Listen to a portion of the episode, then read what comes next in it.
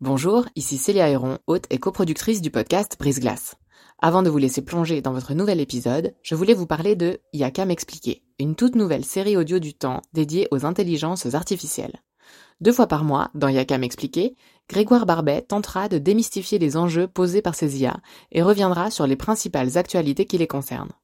Côté podcast, vous pourrez aussi découvrir Sous la coupole, notre podcast d'actualité politique, et bien d'autres encore sur la page letemps.ch slash podcast.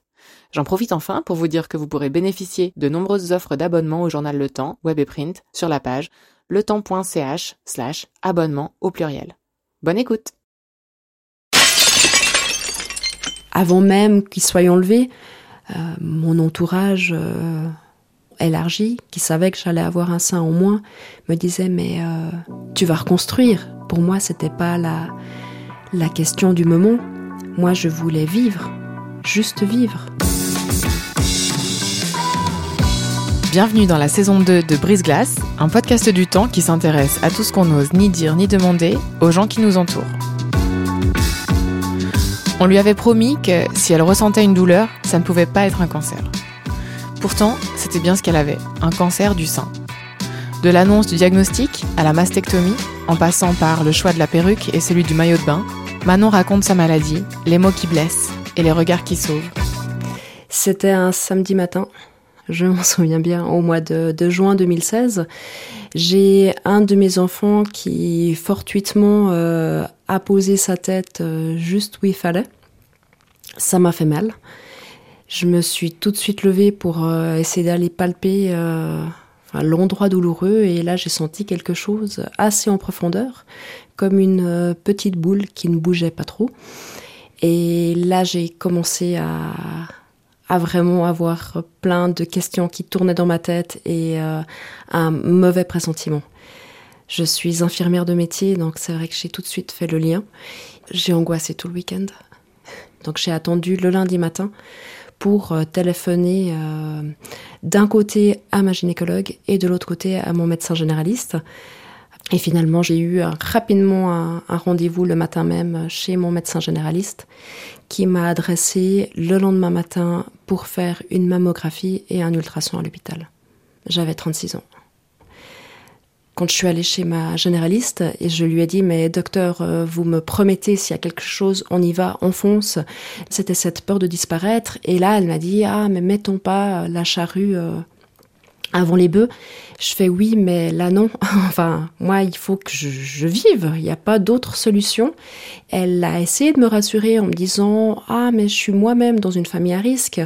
Et mon gynécologue euh, m'a toujours dit qu'un cancer du sein ne faisait pas mal et là, c'est vrai que maintenant, je, je, monte au plafond quand j'entends ce genre de, de, choses, parce que c'est pas la seule qui m'a dit ça durant la maladie. Et maintenant, elle, c'est clair qu'elle le dit plus non plus. Moi, heureusement que ça m'a fait mal, parce que je serais pas là pour euh, pouvoir vous en parler aujourd'hui, à mon avis. Quel rapport vous aviez avec votre corps à l'époque? Je dirais un bon rapport. Enfin, j'avais eu mes trois enfants que je souhaitais avoir. Euh, ma vie de famille, enfin voilà, était complète. Hein. C'était le, nombre d'enfants que nous souhaitions avec mon mari. Mes seins euh, ont servi, si je peux dire ainsi. J'ai allaité euh, mes trois enfants 11 mois, 13 et 13 mois. Donc voilà, c'était un choix personnel. Il me disait, bah tiens, cancer du sein c'est pas un organe, c'est pas un membre non plus. Ça reste un sein, donc si c'est malade, il faut l'enlever parce que le, jour où j'ai passé la, la mammographie, on voyait vaguement une glande qui était un peu plus grande que, que les autres, mais sans que ça soit très spécifique. Ça devait être complété par un ultrason.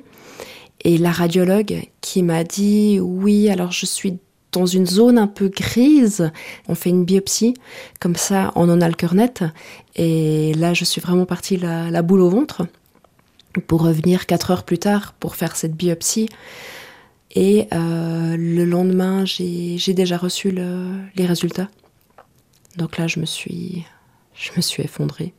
Je me souviens encore. Enfin, c'était par téléphone parce que si la doctoresse m'avait convoqué à son, à son cabinet, je savais que de toute façon c'était mauvais.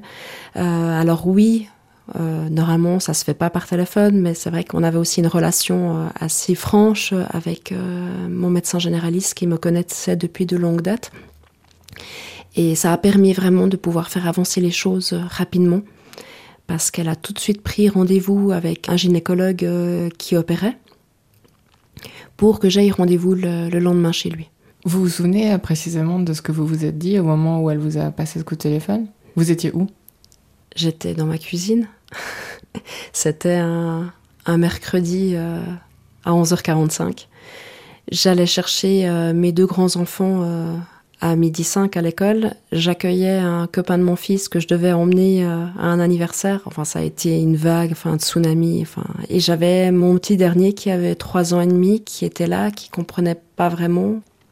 Et puis j'ai appelé mon mari. J'ai dit ça va pas, c'est pas bon, c'est pas bon, il faut que tu reviennes. Enfin, j'étais pas bien. Et c'est vrai que il a, il a tout de suite compris. Euh, il a pris le train pour rentrer à la maison pour pouvoir s'occuper des enfants parce que moi j'étais comme coupée du monde hein, et pendant dix jours à peu près j'étais dans un monde parallèle. J'avais l'impression que j'avais ces discussions, que je voyais ces médecins, enfin ça me coulait dessus sans vraiment avoir de possibilité de prendre le dessus. J'étais absente. J'avais pas l'impression que c'était à moi que ça arrivait, mais que j'allais finalement me réveiller de ce cauchemar. On a attendu de voir le, gynécologue le lendemain, avec mon mari qui m'a accompagnée. Et euh, là, on était dans un tel stress aussi que je sais pas si c'est une maladresse de sa part ou pas du médecin qui nous parle de reconstruction. Ah, mais de nos jours, euh, on fait de magnifiques reconstructions. Et là, j'ai dit, mais c'était juste pas approprié à ce moment-là. Je me dis, comment il peut me dire un truc pareil? Je regardais mon mari qui était à côté de moi, qui me dit, je me sens pas bien. Et c'est vrai que je le regarde, il était gris, vert. J'ai dit, mais occupez-vous de lui, euh, parce que c'était un choc. Très certainement, la, peur de, perdre sa femme, la mère de ses enfants. Là, bah, j'avais un peu plus d'informations ce jour-là. Donc on a mis au courant, euh, moi, ma sœur, de, de mon côté qui, était là comme un soutien, enfin vraiment euh, un, bon soutien. Et euh, mon mari a mis au courant sa maman pour nous soutenir.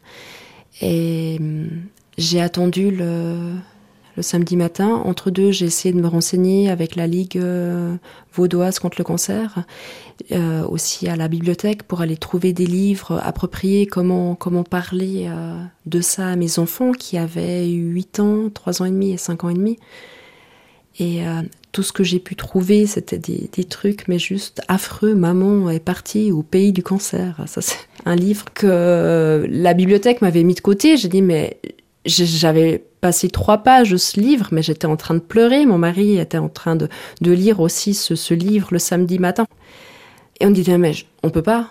Comment, comment est-ce qu'on va annoncer ça aux enfants parce que c'est vrai que j'avais arrêté de travailler tout d'un coup en quelques jours, que j'avais beaucoup de rendez-vous médicaux, donc il y avait d'autres personnes qui allaient garder les enfants, donc ils allaient forcément se poser des questions et pour moi c'était très important qu'ils soient dans les premiers informés.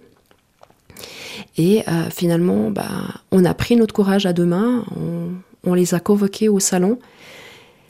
Et là, je leur ai dit que hum, que dans le sein de maman, il y avait euh, une petite boule. Euh, une petite boule rock'n'roll, parce que je savais pas trop comment dire ça autrement. Une petite boule rock'n'roll qui avait chanté du Johnny Hallyday, parce que mes enfants ne, bah, ne connaissaient pas euh, Johnny, donc ça pouvait éventuellement faire peur de pas connaître quelque chose, mais qui avait chanté du Johnny Hallyday à la place de Louane, parce que Louane c'est une chanteuse qu'ils apprécient. Et là, j'ai commencé à pleurer et un des trois m'a dit Mais pourquoi tu pleures? Alors, le grand, je crois qu'il a compris sans vraiment comprendre. Il avait 8 ans et c'est vrai que ça faisait déjà euh, une bonne année qu'il était un peu dans le, dans le schéma mort, perte des personnes qu'on aime, donc c'était déjà délicat. On avait perdu euh, deux personnes euh, de la famille élargie, dont les amis qui étaient décédés l'année d'avant. Donc ça lui faisait peur, même que c'était des personnes âgées. Et euh, le deuxième s'est mis à rigoler. Il savait pas trop. Je pense c'était plutôt nerveux comme truc. On leur a dit que c'était pas contagieux, que c'était pas de leur faute non plus, que c'était bah, la faute à pas de chance, mais que maman allait devoir passer des examens et puis qu'il y aurait des, des traitements et qu'on attendait de savoir euh, ce que les docteurs allaient décider pour me soigner. J'ai pas osé euh, parler du mot guérir à ce moment-là parce que je voulais pas leur promettre quelque chose que les médecins ne pouvaient pas promettre non plus. Une promesse est une promesse pour un enfant. Est-ce que vous vous souvenez des premiers jours de traitement? Oui, j'ai commencé ça le, premier jour des, vacances scolaires, le 4 juillet 2016. J'étais dans cette salle d'attente et j'attendais, j'attendais. Enfin, il se passe dix minutes, un quart d'heure, tout d'un coup on vient vous chercher.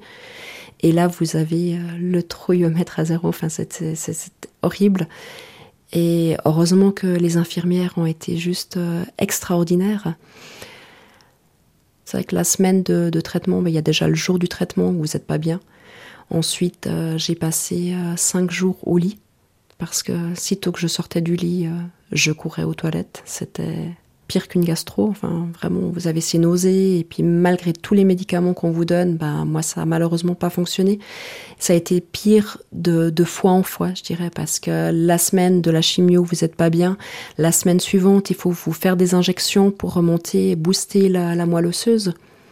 Et ensuite, euh, vous avez enfin à peu près huit jours où, vous revivez et le dimanche soir, vous dites Oh là là, demain j'y retourne, je serai de nouveau malade. Et c'est vrai que c'est de pire en pire parce que comme si le corps, il se disait Mais oh, on me renvoie de nouveau cette sauce, mais euh, arrêtez. Et ça, ça a été, ça a été difficile. Donc tout l'été. Et euh, ensuite, euh, j'ai commencé avec le deuxième cycle de chimio et ça, c'était toutes les semaines alors totalement différente. Hein. Ça a été vraiment des, douleurs osseuses. Je mettais, euh, je ne sais pas combien de temps pour aller rechercher mes enfants à l'école à pied. Je croisais des copines qui me disaient ça va? Je fais oui oui ça va. Mais c'est vrai que au lieu de faire 7-8 euh, minutes, euh, j'en faisais facilement le double, tellement j'avais mal partout et j'avais l'impression d'être d'être une petite grand-mère. À ce moment-là, quand ils ont repris l'école, fin août 2016, j'avais déjà passé euh, trois cycles de, chimio sur les quatre durant l'été. J'ai pleuré ce jour-là. Puis rien que d'y repenser, c'est dur. Mon petit dernier euh, venait de fêter ses quatre ans, mais vu qu'il est du mois d'août, il allait commencer l'école un an après. Et je me disais, mais est-ce que l'année prochaine, je serai là pour faire sa rentrée scolaire? Ouais, c'est dur parce que j'y tenais, j'étais là pour les, ces deux grands frères et pour moi c'était inimaginable que, je puisse disparaître. Là je pense que c'est motivant, mais d'un autre côté on entend tellement des, des gens par... Euh, c'est pas par méchanceté, hein, mais les gens qui disent ah mais il faut te battre, il faut avoir des pensées positives. Oui, mais ça veut dire quoi? Toutes les personnes qui sont décédées à cause d'un cancer parce qu'elles n'avaient pas assez de pensées positives. Je veux dire, c'est des gens qui, se sont battus. Enfin, j'en connais et je me dis, euh, on peut pas dire ça. On l'a pas voulu, ce cancer. C'est pas quelque chose qu'on prévoit. J'ai aussi entendu, ah, mais tu as eu tes enfants euh, de manière rapprochée. J'étais là, euh, ouais, mais puis ça veut dire quoi? Je vois pas le rapport. Dans ce cas-là, je pourrais aussi dire oui, mais je les ai allaités mes enfants. Donc, euh, on entend aussi que quand on allaite, ça protège du cancer du sein.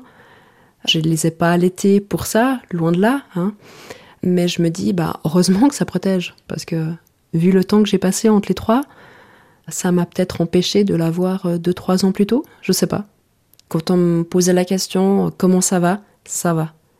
À certaines personnes, vous leur dites non, ça va pas. De toute façon, euh, souvent, elles changent de, de, sujet. Ou bien, vous, vous n'avez pas envie d'en parler parce que vous n'avez pas envie de vous justifier. Je pense que c'est ça qui est aussi difficile. Euh, en plus, bah, tout, le reste, hein, la, perte des cheveux, ça, a été. Euh, c'est une copine coiffeuse. J'ai demandé, mais il faut que tu me rases la tête parce que j'avais peur de me réveiller. Euh, ça faisait déjà deux, trois matins que je regardais sur mon oreiller, sitôt que j'étais réveillée. Ça aussi, ça a été une sacrée épreuve, je dirais. Mais quand elle, elle m'a rasé la tête et puis elle me dit, waouh, ça te va bien. Elle dit viens te voir dans le miroir. Je vais euh, oui, attends deux secondes. je me suis déjà regardée euh, sur le petit miroir euh, que j'avais devant moi et là c'est vrai que les, larmes parce qu'on se dit mais oh, c'est pas moi, c'est quoi cette tête? C'est très difficile. Et après, c'est vrai qu'on en a un petit peu rigolé, donc elle m'a aussi aidée. Et elle m'a dit, ah, mais moi, je serais à ta place, je mettrais rien, ça te va super bien. Je fais, ouais, mais là, je suis pas encore prête pour ça. Donc, la perruque, c'est vrai que j'étais pas très à l'aise. Il faisait quand même assez chaud cet été-là, donc j'ai mis pas mal de, foulards, de casquettes. À la maison, même la nuit, je mettais quand même un, bonnet au début parce que je me disais, mais oh, si un de mes enfants qui a un cauchemar, qui m'appelle durant la nuit, j'ai pas envie qu'il ait oublié et puis que ça soit un choc de voir maman euh, sans ses cheveux. Alors que je pense que ça aurait été assez facile pour eux. Maman, je peux te voir sans ta perruque, sans tes foulards Je dis oui, mais asseye-toi. On a plus peur que les enfants qui sont beaucoup plus spontanés. Après, j'ai gardé ce bonnet sur la tête parce que j'avais froid. Pas avoir ces cheveux qui touchent vos oreilles, enfin, je trouve que ça fait froid. Et dans le regard de votre mari, par exemple, qu'est-ce que vous avez perçu à ce moment-là? Euh, Heureusement, il, il, était là. Il, ça l'a pas fait fuir, parce que c'est vrai que malheureusement, euh, quand euh, ce genre de situation euh, arrive, ben, ça devient vraiment très difficile dans, les couples.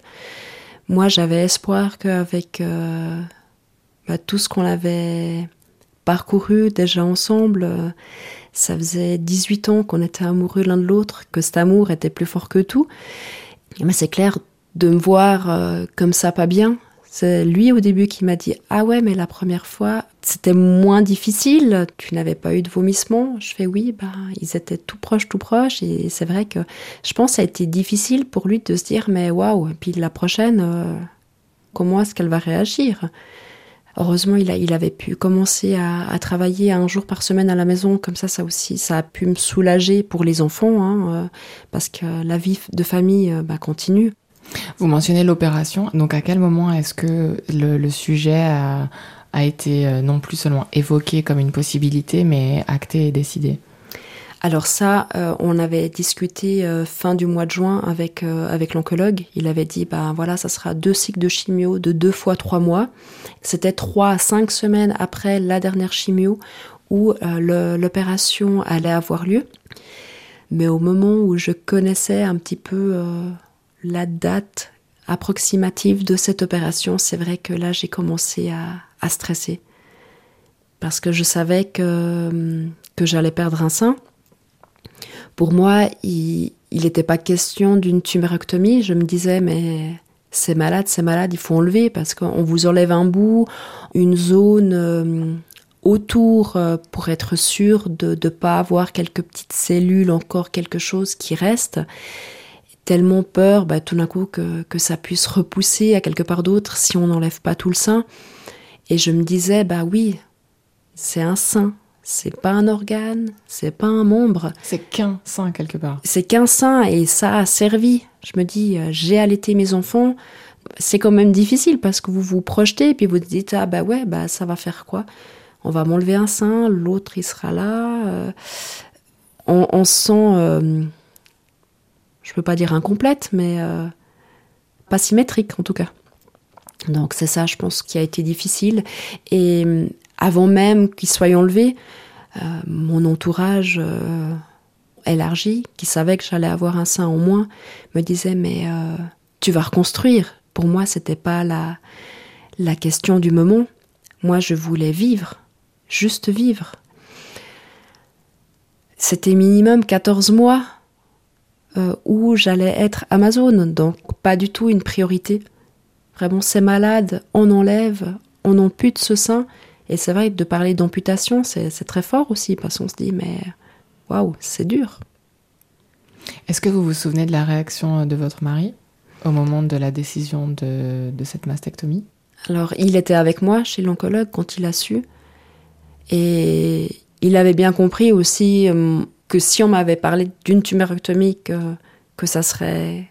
Pour moi, c'était inenvisageable, quoi, que c'était vraiment direct la mastectomie. Mais de toute façon, il n'y avait pas le choix, il fallait enlever. Mais c'est vrai qu'après, euh, je lui avais dit, mais si j'ai besoin d'aide pour refaire les pansements après, est-ce que tu vas pouvoir m'aider? Et là, il m'avait dit, ouais, je sais pas.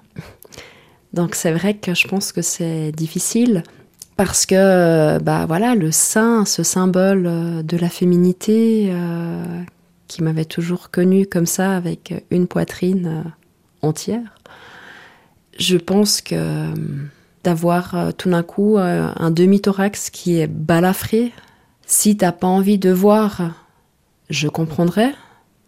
Enfin, c'est clair qu'il me préférait de toute façon m'avoir vivante avec un seul sein que, morte avec mes deux seins. Hein. Enfin, il y a vraiment tout cet attrait et par rapport euh, à cette féminité qui, je pense que c'est la, société qui le véhicule.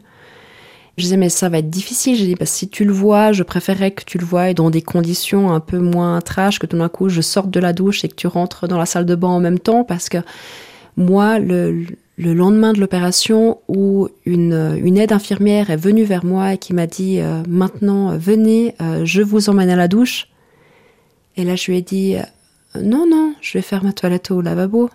Ben, je me sentais pas et elle me dit non, elle m'a poussée, elle était là et, je lui en remercie parce que ça m'a permis de passer par-dessus parce que euh, quand je me suis levée, que je me suis vue devant le lavabo avec ce gros pansement qui barrait euh, la moitié de mon thorax et mon autre sein, ce phénomène de, bah, de gravité qui a plu, enfin c'était assez impressionnant de voir votre poitrine d'en haut sur votre euh, lit d'hôpital. Bah oui, vous voyez qu'il manque un sein. Mais quand vous êtes face au miroir et puis que vous vous voyez en reflet, là j'ai eu un choc. Et euh, je voulais pas que mon mari il ait ce même choc. Comment est-ce que, quand vous avez vécu pendant ces 14 mois, si j'ai bien compris, euh, avec un sein, oui. comment est-ce que vous avez vécu le regard des autres au-delà de votre mari Heureusement, on était au mois de janvier. J'avais beaucoup de jaquettes.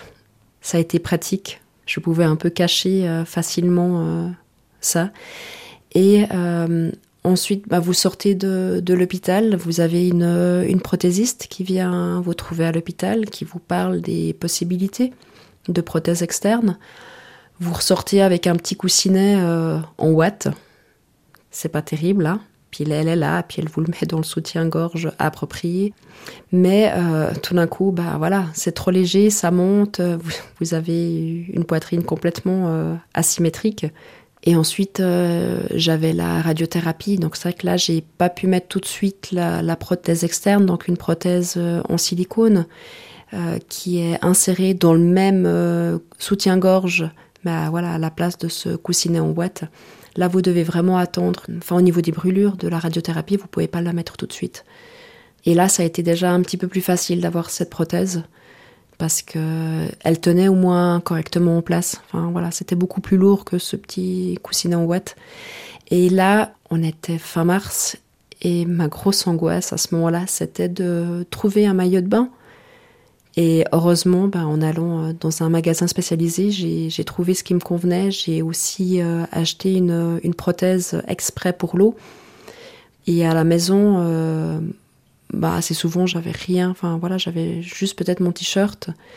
Et puis c'est vrai qu'au début, j'étais pas très à l'aise, mais après, on s'y habitue. C'était juste tout d'un coup, s'il y avait quelqu'un qui sonnait à la porte ou si je voyais tout d'un coup les voisins, je ah, je me suis penchée peut-être un peu trop, euh, euh, j'avais rien mis, euh, j'étais en train d'attacher les chaussures à mon fils. enfin, est-ce que le voisin a vu quelque chose? On ne devrait pas avoir à se soucier de ça? Parce que voilà, on est en vie, on, on en a bavé déjà depuis plusieurs mois. On ne devrait pas, et puis, ah oui, bah, aussi avoir quelque chose sur la tête. Ça, c'était aussi un autre truc. Parce que ça toque à la porte, vous dites, ah, c'est qui? Ah, vite, j'attrape quelque chose. Parce qu'à la maison, je mettais pas ma perruque. Euh, j'avais toujours un foulard qui traînait euh, sur le, leur bord de la, de la, chaise ou bien du canapé. Parce que vous n'avez pas envie de faire peur de l'autre côté. Puis ça pouvait être un copain qui vient sonner pour euh, chercher les enfants pour aller jouer à l'extérieur. Donc c'est pas forcément que des adultes, ça peut être n'importe qui. Ça, c'était un gros moment de stress. jusqu'à ce que je lâche euh, la perruque. Donc vraiment, définitivement, il s'est passé euh, bah, de juillet jusqu'au printemps, jusqu'à avril. Est-ce que la reconstruction, du coup, pour vous, ça a toujours été euh, une évidence? Alors la reconstruction, euh, bah, au début, je me suis dit, bah oui, on va, je veux reconstruire. Et pour moi, c'était important de me projeter. Parce que je savais aussi que c'était à peu près un an de délai d'attente. Malheureusement, euh, ce genre de reconstruction, bah, ça prend beaucoup de temps. Mais euh, plus cette date opératoire euh, approchait, et plus je me disais, mais waouh, oh, est-ce que j'ai vraiment envie de me faire charcuter encore? Est-ce que j'en ai pas déjà suffisamment fait, suffisamment eu pour encore devoir passer sur la, table opératoire. Et je savais que c'était 6 euh, à 8 heures d'opération, donc euh, c'est juste euh, énorme.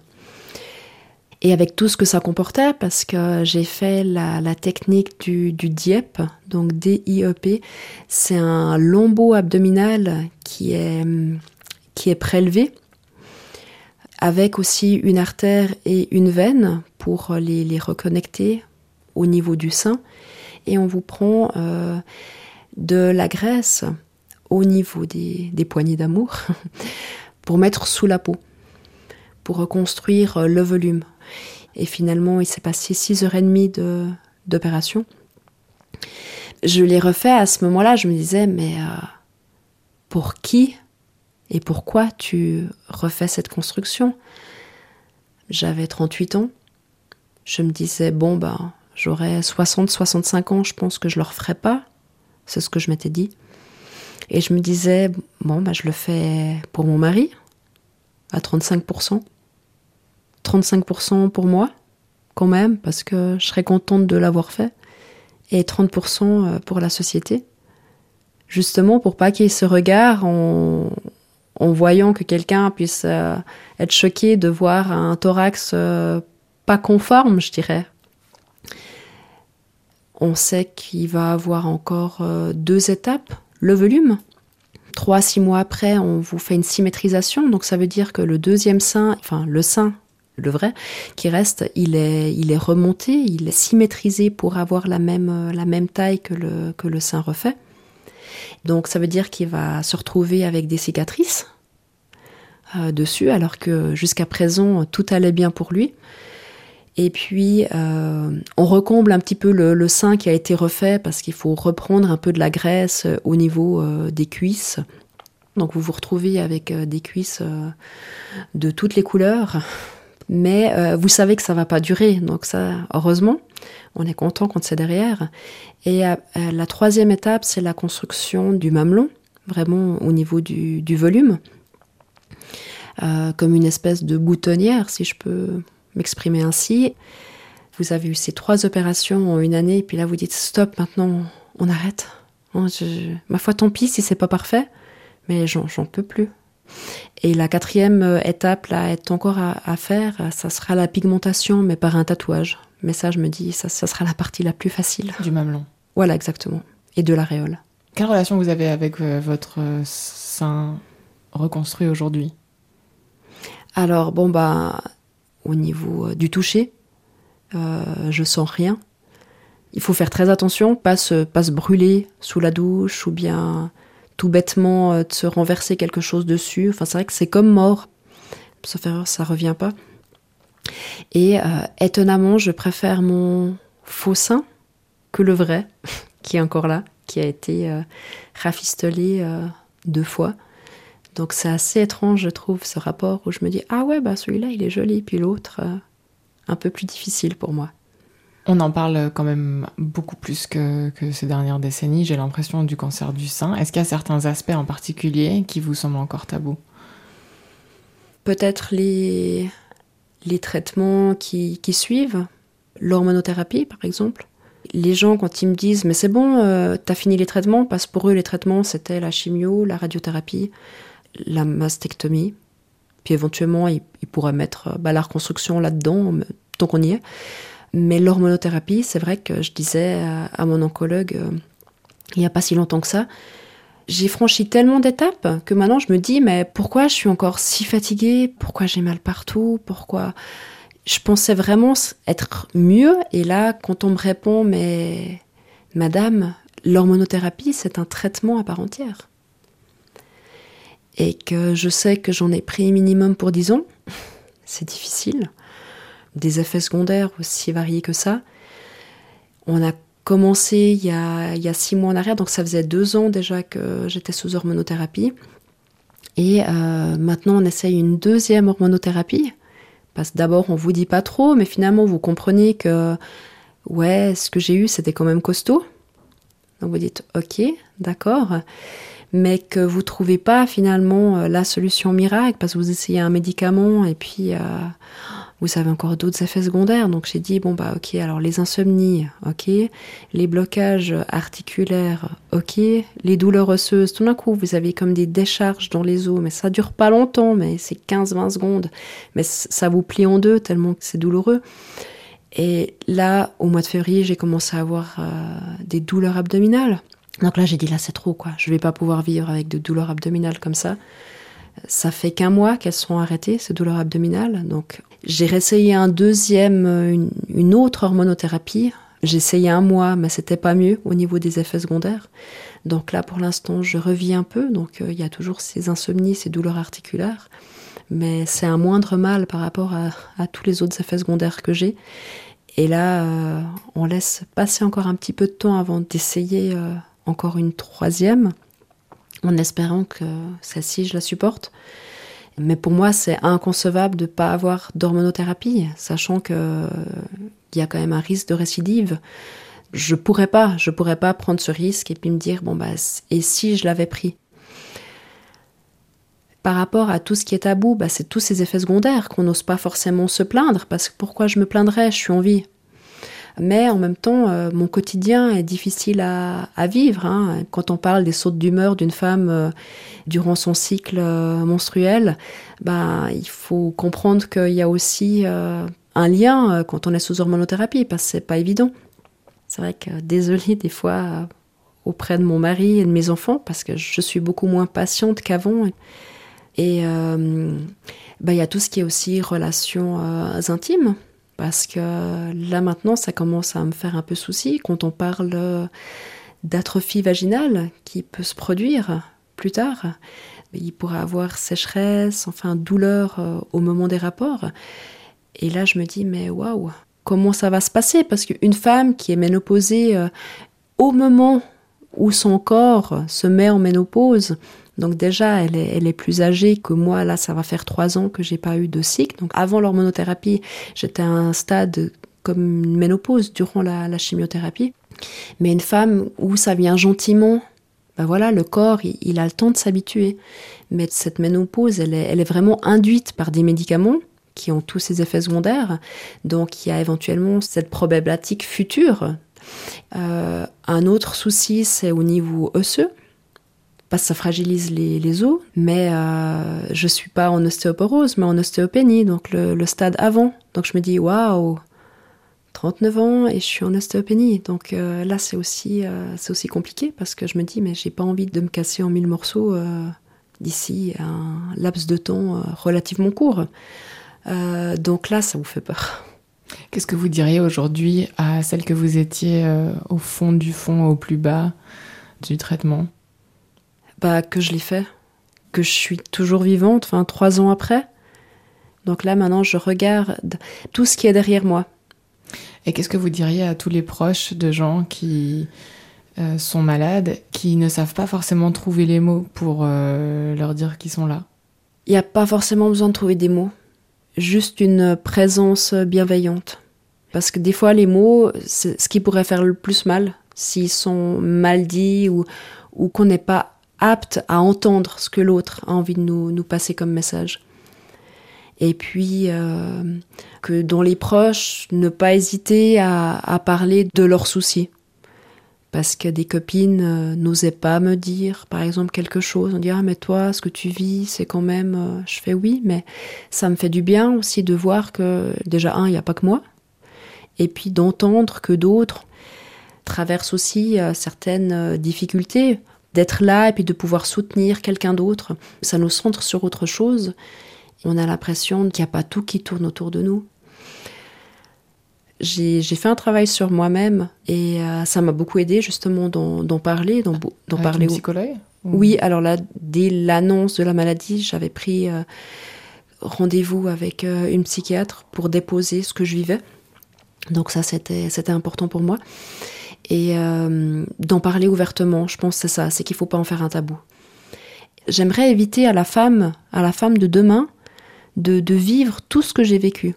Ben justement, d'en parler, d'être consciente que ça peut nous arriver, ben, je pense que c'est un, un petit cadeau qu'on peut faire, d'oser en parler.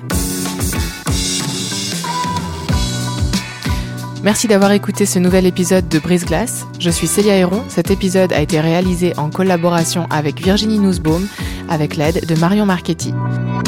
Il a été monté par Adrien Samaki Yablou. Merci également à l'association Léman Rose pour son travail de prévention lié au cancer du sein.